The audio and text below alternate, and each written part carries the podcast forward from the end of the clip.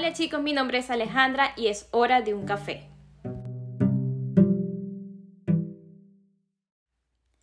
Hola, hola, sean todos bienvenidos a un nuevo episodio de Es hora de un café. Hoy me traje al podcast a una invitada súper especial. Ella viene, al igual que yo, de una ciudad del Caribe. Nos conocimos en un centro comercial trabajando. Ella ama el CrossFit, pero aún más ella vive por sus hijos. Por favor, démosles la bienvenida a Stephanie Aveiro. Bienvenida, amiga, ¿cómo estás? Muy bien, gracias, gracias. gracias, bueno, un poco nerviosa cuando tú me dijiste que pues fuese una invitada de tu podcast, me quedé como que, eh, ¿estás segura? Y me sí, claro que sí. Yo dije, bueno, ok, vamos a hacerlo. Así que así como tú estás saliendo de tu zona de confort haciendo ahora estos podcasts, esto es una primera vez para mí, así que también es salir un poco de mi zona de confort. Me encanta, me encanta. Eso lo estoy obligando a gente a hacerlo últimamente. La gente se está saliendo de la zona de confort y me encanta. Nosotros tenemos ya más o menos una amistad de seis años, más o menos. Sí. Creo que justamente fue ese momento que nosotros llegamos a este país, más o menos, si no me equivoco. Son de ese tipo de amistades que conviertes en familia y que están ahí en las buenas y en las malas. Stephanie, quiero que compartamos varios puntos de vista en temas que quizás por ahora yo no puedo opinar mucho, pero sé que tú vas a ampliar mucho en el tema y sé que te va a gustar. Nosotros nos conocimos en el Dolphin Mall. Nosotros éramos esas personas que fastidiaban a la gente en los Sí. kiosquitos, en, las, Sí. en los pasillos. Y nuestra amistad fue súper, súper rápida. Incluso estuve ahí cuando te enteraste del embarazo de Alana. Sí. Da- bueno, como olvidar ese día. Eh, ese día como tal, voy a hacer una breve pues cuento de ese día. Ese día no me sentía bien, ya tenía tiempo no sintiéndome bien, pero ese día tenemos una cena de Navidad. Nosotras, las amigas del, del mall, las kiosqueras que nos llamamos nosotros porque pues trabajábamos en kiosco. Y bueno, estábamos en casa de otra amiga, muy grande amiga de nosotros, Valentina, y yo dije, ¿sabes qué? Vamos a hacernos la prueba, presión de todo el mundo, y digo, porque yo estaba segura que esa prueba iba a salir negativa. Y bueno, vaya, vaya sorpresa, cinco pruebas después, este, pues nos enteramos de que venía Alana en camino. Así que sí, Sí, eso fue, Gran día. Eso fue el gran día. el gran día. Tienes dos, ya tienes dos niños ahorita, Alana y Tiago. Son súper hermosos. Así se, si lo escuchan de fondo, bueno, ya saben que están por allí. Cuéntame cómo fueron esos dos embarazos. Bueno, el primero, pues obviamente un embarazo eh, inesperado, ¿verdad? Como ya conté, fue así como que no me lo esperaba, pero sin duda du- alguna los dos fueron bendiciones. Este, ahí están las bendiciones, por cierto, haciendo ruido por allá abajo. Eh, pero las dos fueron bendiciones. Alana, pues fue la primera que me hizo madre. Y luego de ella ya, yo ya tenía en mente pues que quería más de un bebé. Este, y ella solo me lo confirmó. Y los dos embarazos fueron completamente muy buenos embarazos, puedo decir. Fueron embarazos tranquilos, gracias a Dios, embarazos sanos, que es lo más importante, pero cada uno pues con, con sus detalles. Y en tus dos embarazos, este, ¿tú sentiste algún síntoma que tú dijeras como que error, esto fue así y en el segundo no me pasó? O sea, ¿sentiste algo así o algún antojo así todo extraño? Eh, yo creo que, como dije anteriormente, tuve un embarazo relativamente normal. Con Alana me doy cuenta que estoy embarazada por el tema de que, no sé, los olores fuertes, sí tuve como unas náuseas hacia el principio y por ahí es donde pues me hago la prueba y efectivamente con Tiago ya era distinto porque lo estaba buscando. Entonces era como que más bien cada mes hacerse esa prueba, hacerse esa cosa y el embarazo como tal de ambos siento que entre todos fueron bien, o sea, no nada de eso que llaman morning sickness o sabes que uno se despierta en las mañanas o que vomita, ninguno de los dos vomité, ninguno de los dos tuve. Gracias a Dios. Sí, no tuve, o sea, más que la quizás lo incómodo que son las últimas semanas o los últimos meses, de verdad que no no tuve nada, no, fueron bastante básicos los dos embarazos, gracias a Dios, sí, gracias a Dios. ¿Y cómo fue tu posparto? O sea, ¿cuál, ¿cómo fue el ajuste de llegar después del hospital a la casa? O sea, ¿cómo fue el tema y Mm. qué, eh, eh, qué hago ahora? O sea, que si llora, ¿qué se supone que debo hacer? ¿Qué está diciendo? ¿Qué, qué quiere el bebé? Creo que es algo que por algo, no sé, por algo nosotras las mujeres somos quien concebimos y, y damos, eh, damos el parto y todo esto, porque no sé, siento que fue algo que se me dio natural. quizás no todos tengamos ese mismo, esa misma naturaleza. Eh, soy de las que piensa que no realmente todas las mujeres nacieron para ser madres. Entonces, yo sí siento que fue algo que se me dio en natural. Los partos, gracias a Dios, ambos fueron bien. Ambos fueron partos naturales, eso interfiere mucho en lo que es un posparto, obviamente, y en una recuperación posparto. Eh, ambos partos fueron completamente distintos. El primero siendo un poco más traumante, por así decirlo, y el segundo pues ya siendo muchísimo más llevadero. Pero siento que en cuanto a, no sé, el llegar a casa, no sentí ninguna diferencia, o sea, no me sentí mal, por lo menos en mi caso, eh, mucha energía. Eh, hay padres que supongo que obviamente el cansancio viene después, o sea, el cansancio se va como acumulando, pero al principio la verdad como que siento que hay bastante energía ahí. Y no sé, uno como madre, o por lo menos en mi caso, como digo, el instinto se me dio, uno ya sabe, son chiquitos, dicen que la etapa más de ellos más difícil es cuando son bebés y yo puedo diferir de eso, siento que no. Cuando son bebés en la etapa más sencilla, los niños solo quieren comer, dormir, pipí, pupú, eso es todo. Entonces siento que eso es muy básico, es muy sencillo, por más de que no se puedan expresar o hablar, eh, básicamente esas van a ser sus necesidades. A no ser que pues obviamente sea un caso especial, no sé, que esté enfermo, ese, ese tipo de cosas que a uno le intriga más, pero de resto, posparto, siento que muy básico, eh, a muchos se nos da natural eh, y el cansancio viene después. ¿Y usabas, o sea, hacías horarios como tal, estabas pendiente de las horas y no... Pues, ¿qué pasa? Con Alana, al salir del hospital o antes de salir, era tipo, fue, los dos fueron pecho y todo era, no, cada dos horas tienen que comer. Eso es lo que te dicen. Entonces, claro, tú te quedas inexperta, por lo menos yo al principio, pues el primer embarazo o la primer bebé, eh, tú te quedas con esa imagen de, ok, cada dos horas te tienes que parar, así el bebé está dormido, lo tienes que despertar. Y por mi parte, yo puedo decir que eso es un error porque estás realmente acostumbrando al niño a despertarse. Así como es la rutina de dormir cuando ya son más grandes, que quieres que se duerman a las 8 y se despierten a las 7 de la mañana, lo mismo pasa cuando son bebés. Si tú vienes y les dices, eh, a cada dos horas lo estás despertando, sin el bebé estarte buscando, tú le estás creando una rutina de despertarse. Cosa que, como digo, no sabía, por lo menos con el primer embarazo. Claro. Y igual incluso con el segundo, igual te queda como que esa ansiedad de, y si Dios mío, y si de verdad el niño tiene que comer. Pero algo importante, cuando el niño tiene hambre se va a despertar y va a pedir comida. Entonces como que forzarlo a eso eh, eh, fue un error que yo siento que hice, sobre todo más con la primera que con el segundo. Entonces es como que no, no, no tengo, hasta el sol de hoy, tiene Alana cinco años casi y te hago dos, no tengo ninguna rutina se las recomiendo a todos, eso sí. A todo el que pueda, de verdad, ténganle una rutina a sus hijos, pero por mi lado no tengo ninguna. No tengo. Sí. Mira, ¿y qué fue ese, esa cosa que tú compraste cuando Lana? Que después cuando Tiago dijiste, no lo, no lo volvería a comprar porque de verdad es innecesario que quizás la gente recomienda que sí, necesitas esto, no sé qué, y tuviste como que, mm, esto es demasiado innecesario. Bueno, siento que es como que no puedo decir no puedo decirte, mira, no, es demasiado innecesaria una cuna. No, no fue necesaria una cuna para mí porque yo hago colecho con los dos niños. Colecho es básicamente que los niños duermen contigo porque estás dando pecho, o sea, ese tipo de situación. Entonces, claro, para mí la cuna fue completamente inútil. La tenía pues nada más para guardar accesorios, para guardar cosas. Creo que fui muy bendecida de que la mayoría de las cosas fueron regalos.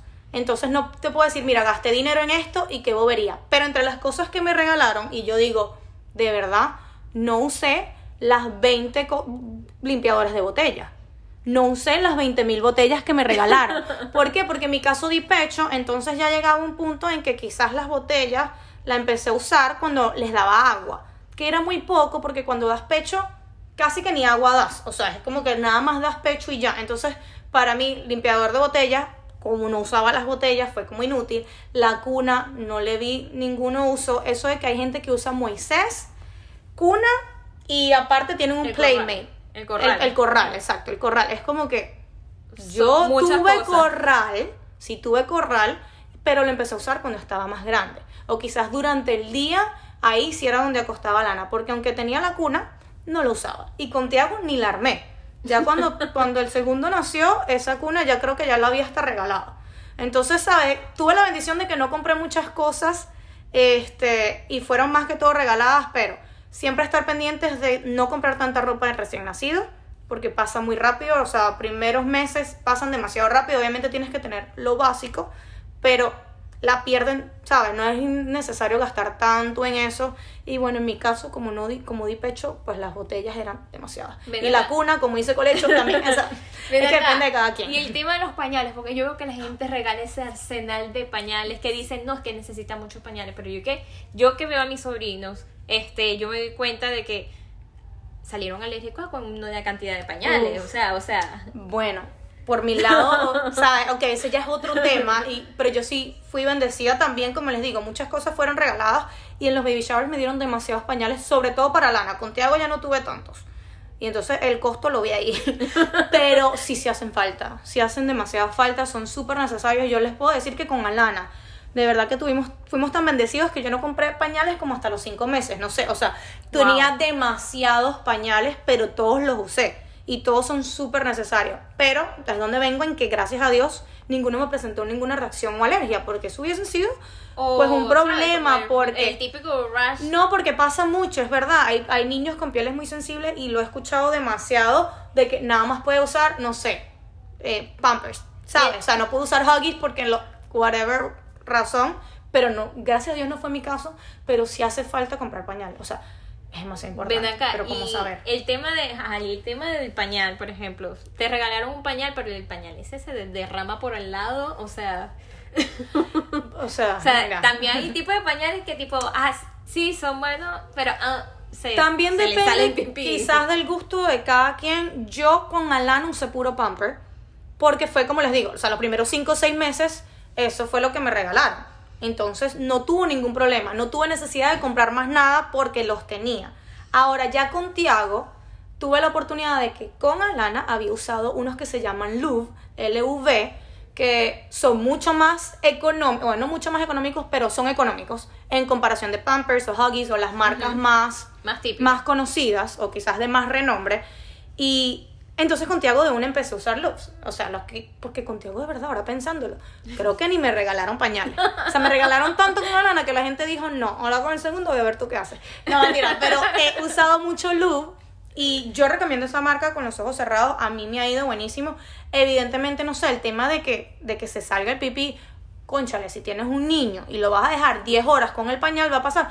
Ojo, y lo digo porque me pasa con Tiago a veces en la noche, les da por tomar agua y yo, no me, es mentira que me voy a parar a las 6 de la mañana a cambiarle el pañal. Bueno, 6 de la mañana es hora que la gente se para, pero bueno, digamos a las 5 o 4 de la mañana. A no ser que sea una extrema emergencia. Pero por lo menos hoy me desperté y yo olí y dije, wow, ya tenía mucho pipí, apenas me levanté, apenas abrí los ojos, le cambié el pañal. Pero me explico, obviamente si, si te excedes de 10 horas, sí, niño hace lo que sabe no me ha pasado que, bueno, no sé, la caca pasa. Yo creo que no tiene que ver ni con la marca. O sea, hay tipos de caca que, que están, ¿sabes? Poderosas. Sí, son para que se salgan del pañal y ya. O que pasa que puede tener el pañal un poquito lleno, hace caca y entonces eso ayuda a que se esparza por ahí. Pero no, no tuve problema, como siento que no sé, es como que es probarlo y ver qué te sirve a ti como madre, como padre, o sea, ver qué, qué, qué le sirve a tu hijo. Sé de niños de verdad que tienen piel muy sensible y el tema de pañales y de jabones es literal un tema, o sea, es un tema porque, bueno, tienen que ir probando. Esta, ajá, es algo que hay que probar y que cada quien usa lo que le funciona, lo que se le hace más fácil o más cómodo también. Entonces creo que es algo depende de cada persona con más practicidad. Sí, no, y, que todo en, la maternidad, paternidad, maternidad, es ensayo y error.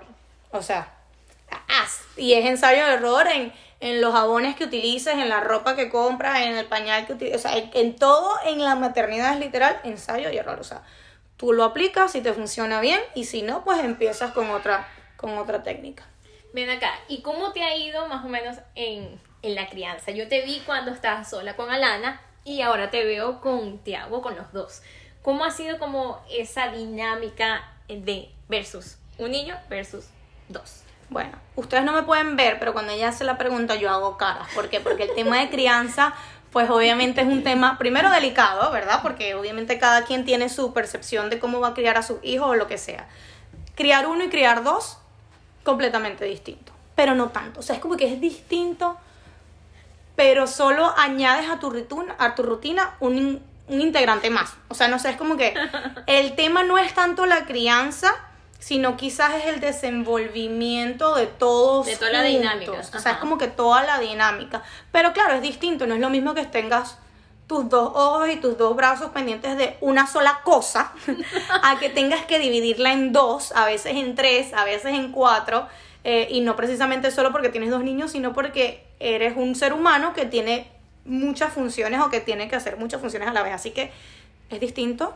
Eh, siento que, repito, no fue un cambio tan, oh my god, quizás lo estoy sintiendo más ahora, que los Está dos más están más grande. grandes, porque es distinto. O sea, es como que ahora es distinto porque eh, están más grandes, pero ellos nada más se llevan dos años y medio. Entonces siento que gracias a Dios en mi caso no fue, yo no lo sentí como empezar de nuevo, sino que más bien sentí que no había terminado de salir en Una una cosa como para seguir, ¿sabes? O sea, fue como que sí, una continuidad. Entonces ahora es que lo veo quizás un poco más porque los dos están en etapas diferentes, pero parece, Ajá. es que lo que digo es que es un tema, el tema de la maternidad es un tema, pero sí se ve un cambio, pero en mi caso siento que, bueno, no, no lo sentí tan extremo, o sea, no lo sentí como que, porque ya llevaba, cuando nació Tiago, dos años y medio sin dormir, entonces, ¿qué, Claro. son, ¿qué son dos años más sin dormir? Me explico, o sea, es como que no fue que ya yo tenía mi rutina de sueño normal y mi vida normal y todo, no, más bien siguen los cambios y todo fue como que, como dijimos, una continuidad de esa rutina, pero cada vez explorando nuevas, nuevas situaciones, por así decirlo. Bueno, mi sobrino tiene. Ya es muy grande, ya cumplió siete años. Muy grande. Sí, muy grande. Bueno, sí, eso ya es un niño grande ya. Y, la, y su hermanita tiene un añito, recién cumpliditos. Entonces yo, por lo menos, ella le fascina andar detrás de su hermano. Sí. O sea, creo que siempre, el pequeño siempre va a estar detrás Siempre. del mayor. Siempre. Siempre, siempre. Y yo creo que copian muchas cosas lo que se aprende, sí. Demasiado. Ustedes no la ven, pero yo veo todas las muecas. Sí, sí, ustedes no me están viendo, pero sí. Yo Pero- estoy ace- acertando a todo lo que está diciendo, diciendo sí y poniendo caras. Sí, entonces, ¿qué es lo que tú ves que ha aprendido Tiago de, Mm. de Alana?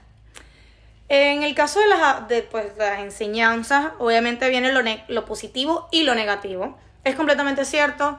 eh, uno como hermano menor, queriendo y no queriendo, pues siempre, siempre ves a esa persona mayor, a- o sea, mayor que tú, ya sea por admiración, ya Ajá. sea, miren, hasta con celo, o sea, siempre por algo lo ves, o sea, siempre por algo vas a, a estar pendiente de lo que esa persona está haciendo. En este caso yo lo veo demasiado. ¿Qué pasa? Alana hace algo que no debe hacer.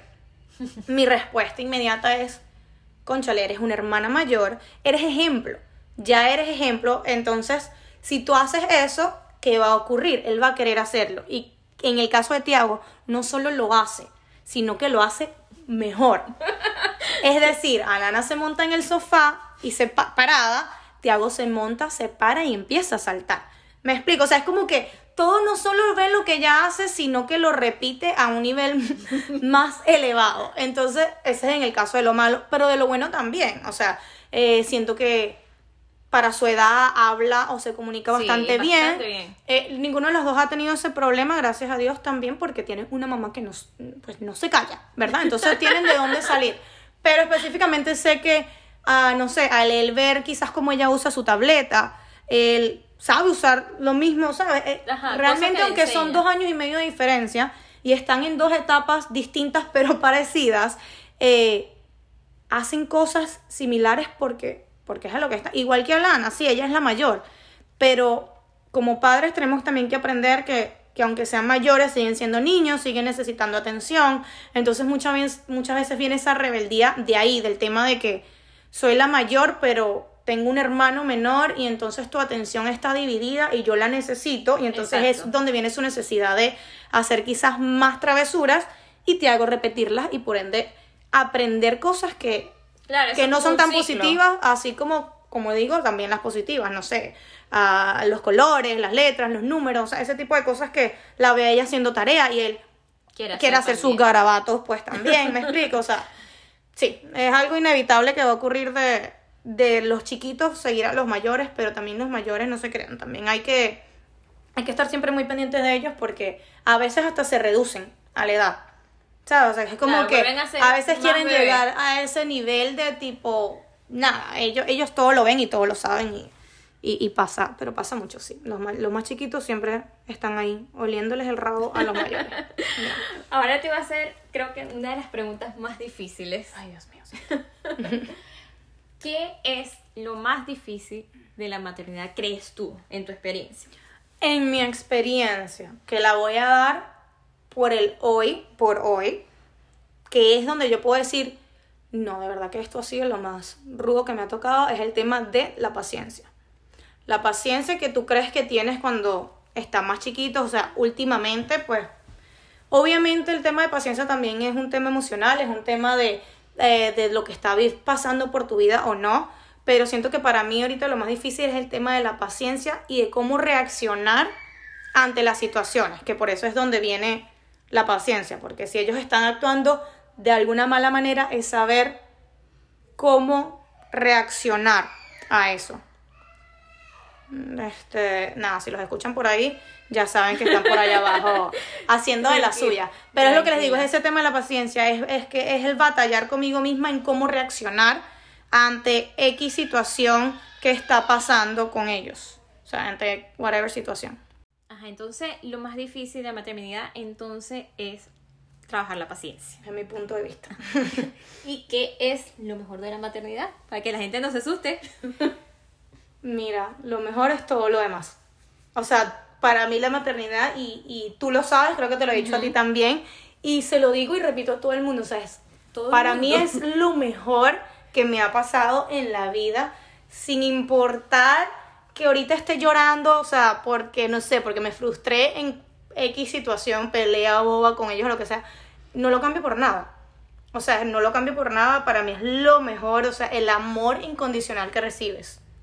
Es ese, sin importar que tienes a una persona que está, que vive por ti. Así como tú te desvives y vives por ellos, ellos viven por ti. Quizás en la adolescencia, lo que sea, pero estamos hablando aquí de la hora, de cuando están chiquitos, de, de cómo todo empieza. Yo siento que eso es algo que si como mujer quiere ser, porque, porque pues se sabe que no todo el mundo quiere ser padre y es completamente aceptable, pero si es algo que, que tú visualizas en un futuro, que si es algo que quieres que te ocurra, yo digo, tienes que hacerlo, o sea, tienes que vivir esa experiencia desde el momento en que te enteras hasta, no sé, hasta la primera pelea con tus hijos, no importa la edad, porque ocurre, o sea, siento que todo es, es lo mejor, es que no, es que no te puedo decir un solo momento y yo diga, pero creo que si tengo que englobar en qué es lo que más me gusta, es que sin importar nada, esas, esa personita o esas personitas viven y se desviven por ti, así como tú los haces por ellos. Y recibir eso y saber que, sabes, que tienes a alguien ahí que depende de ti y que vive y que, no sé, que te da todo ese amor y todo eso. Eso no tiene explicación, o sea, ni una pareja, nadie, ninguna pareja en el mundo te va a dar eso, ninguna otra cosa en el mundo te va a dar esa sensación de amor incondicional, por lo menos mis hijos serán terribles porque, mira, te cuento que lo son. Pero eh, también son niños tan amorosos, o sea, que me demuestran su amor a diario. Mami, te amo, mami, I love you. O sea, es como que es lo máximo, de verdad que es lo o sea, a pesar de la paciencia o lo que sea que tengas que implementar, es la mejor experiencia del mundo y es algo que, como digo, si está previsto en tu vida en algún momento querer ser madre o padre, hazlo porque es lo mejor, o sea, te cambia la vida, pero para mejor 100%, 100%. Sí, yo recuerdo que siempre decía, o sea, yo no entiendo, o sea, ¿por qué? Tú me decías, o sea, yo no entiendo, ¿por qué? ¿Por qué esperar? ¿Por qué la Sí, gente espera? Si, siempre va- lo si igualito digo. lo vas a querer, o sea, ¿para qué esperar? Siempre lo digo porque Siempre. también yo lo veo desde el punto de vista, yo he sido, gracias a Dios, muy afortunada. Salí, como digo, salí inesperadamente embarazada de la primera, el segundo lo busqué y gracias a Dios es- eso es algo que, que pude vivir. Pero siento que esa gente que dice no porque cuando me gradúe, no porque... cua-". Ojo, está bien y todas son válidas. Pero tú no sabes qué va a pasar al momento en que tú quieras eso, porque sabes que lo quieres. Entonces, no te voy a decir, ah, bueno, tampoco si no tienes techo, si no tienes nada. Claro. Me explico, obviamente es como que uno tiene que ver, pero si tienes la pareja, si tienes las ganas, eh, los hijos no son impedimentos, gracias a Dios. Yo siento que más bien los hijos son, son gasolina. Son Motivos, son motivos, razón para, para, para querer más, para, si quizás tienes una vida normal o mediocremente normal dentro de tus estándares, te aseguro que ese hijo lo más probable es que te impulse a más, te impulse a querer y tener mucho más. Eh, y nada, conmigo es que no sabes con qué te vas a, a encontrar cuando ya, según tú, estés lista o, o, y que sin embargo, ojo también con lo que voy a decir, porque es que todo es muy controversial. Pero también quiero decir, sí, o sea, todo es muy controversial en la maternidad y en cualquier opinión de la vida diaria, ¿verdad? Pero obviamente si, si tienes algún problema o algo al momento de tratar, no sé, de concebir, también piénsalo y analízalo como Dios o lo que sea que sean tus creencias, ahí viene otra vez lo controversial, este, pasa por algo, todo está pasando por algo, eh, quizás, no sé, tu misión de vida sea otra, quizás tu misión sea adoptar, hay muchos niños, ¿sabes? O sea, ese tipo de cosas que, que no porque sean piedras o obstáculos en el camino quieran decir tampoco que no sean para ti, sino que tienes que buscar darle la vuelta por alguna razón o motivo aprender de, de la situación. Entonces, a lo que obviamente, si, si tienes una buena edad, una pareja, la cosa, trata porque no sabes qué va a pasar. Pero si pasa algo, este, no quiere decir que pares, quiere decir que que tienes que buscarle la vuelta a todo porque todo son enseñanzas. Sí, tienes que enfocarte en otra cosa, o sea, no quiere decir que, que tienes que perder el objetivo, sino que bueno, que busques pues la, alrededor de, de, quizás que no es la vía que tú quieras, sino que tienes que tomar otro. En fin, controversial, todo es controversial. De manera, este, estamos en un mundo donde la gente es demasiado sensible. Y acordémonos la generación de cristal, a la cual probablemente pertenezco también, pero me refiero, es, una realidad, es una realidad y, y, hay que estar bien cuidadoso con lo que uno dice, pero yo soy muy open mind con todo, o sea, es como que soy radical, pero no tanto. Sí. como que, sí, pero no. Después como que analizo, pienso y ok. Y entiendo un poco más. Este, yo sé que todo el mundo habla de la maternidad y todo eso. y la paternidad. Hablemos de un poquito de la paternidad. Porque yo sé que hay mucha gente que valora mucho el trabajo de una madre. O sea, de la que pare, de la que cría, de la que está ahí. Pero yo, o sea, el padre, el, como que el padre también cumple una función muy vital o sea, ¿qué, ¿qué piensas tú al respecto? A ver, mira, tema, obviamente, sí, las madres a las que les nace. ¿Qué quiero decir con esto? No toda madre realmente se desvive por su hijo en sentido de que están esas madres que, bueno, los dos meses sí se van a trabajar o lo que sea, que lo cuide la niñera, que lo cuide la cosa, o sea, como que eso existe, pero el padre es tan fundamental como la madre. Yo he corrido con la suerte de, suerte, de que tengo la pareja perfecta para mí, ¿verdad? O para mis cosas. ¿Por qué? Porque cuando él está en casa eh, es una división, no solo en, el tema de crianza, sino obviamente en el tema hogar. O sea, todo es como, de verdad existe ese compañerismo, esa... Esa dinámica. Esa dinámica. que es como que se complementan. Es una dinámica. Y yo siento que, bueno, el tema es de la paternidad. Obviamente no soy padre, soy madre. Eh, a veces uno como padre o madre se siente las dos cosas por momentos porque toca, ¿verdad? Porque en mi caso, eh, Enrique es bombero, ¿verdad? Antes de ser bombero o aparte de ser bombero es trabaja para eh, las fuerzas aéreas. Entonces como que es una persona que, que tiene un schedule, o sea, aquí los horarios, sí, disculpen. Acá los horarios, por lo menos en el, en el tema de bomberos, son 24 horas corridas de trabajo, 48 horas sin trabajar. ¿Qué quiere decir? Que por 24 horas yo estoy en casa con mis dos muchachos y me toca hacer, aunque él está, no está físicamente. Entonces me toca ser madre y padre a la vez. Pero siento que también está esa concepción de una madre no puede ser padre. Claro. Y, un padre no puede ser madre. O sea, o sea, no sé, los niños necesitan esa figura. Así no estés con la persona que pues con, así, ¿sabes? Con los que ustedes concibieron a su muchacho, ¿verdad? Con su pareja. Si no estés con esa persona, siento que es muy importante tenerlo en su vida. Pero aquí vendemos otra vez con la controversia. Evidentemente, de manera sana. No, no, te, no vas a tener a un padre, por lo menos en tu vida, si la persona tiene problemas con alcohol, con droga. Me explico, ese tipo de situaciones que obviamente no porque es el padre, tú tienes que tener a tu hijo alrededor de eso, al igual que la madre. No porque es la madre, tú vas a tener a tu hijo en un ambiente que no es favorable. Pero si dentro de lo posible puedes tener un ambiente favorable con la pareja o con tu pareja o expareja, es muy importante que los niños, a mi parecer, crezcan con las dos figuras.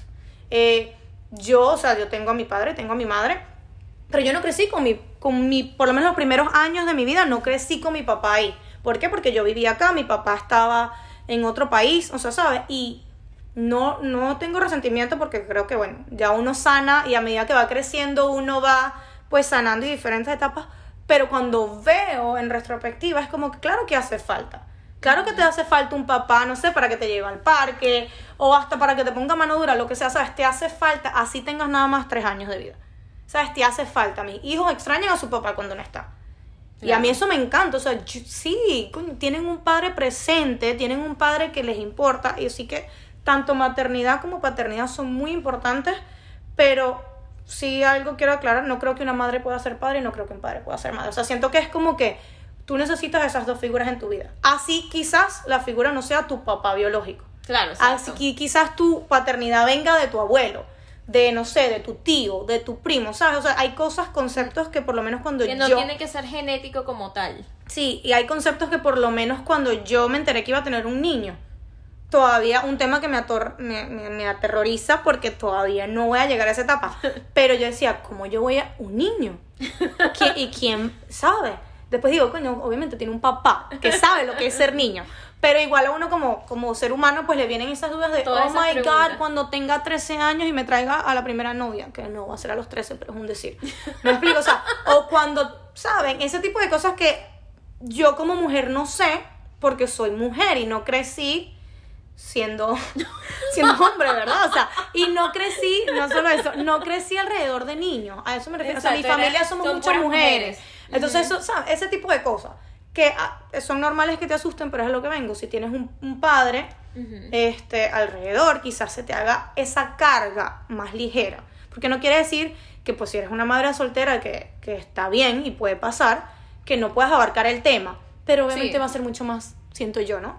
Mucho más. Ahí es cuando entran, creo que, sencillo. Como el tema de los, de los abuelos también. Yo creo que sí, los abuelos definitivamente son como más amorosos que, que los mismos padres. o sea, uno, yo me desvivo por mis abuelos, o sea, el amor de abuelo es indefinitivamente otro nivel más allá.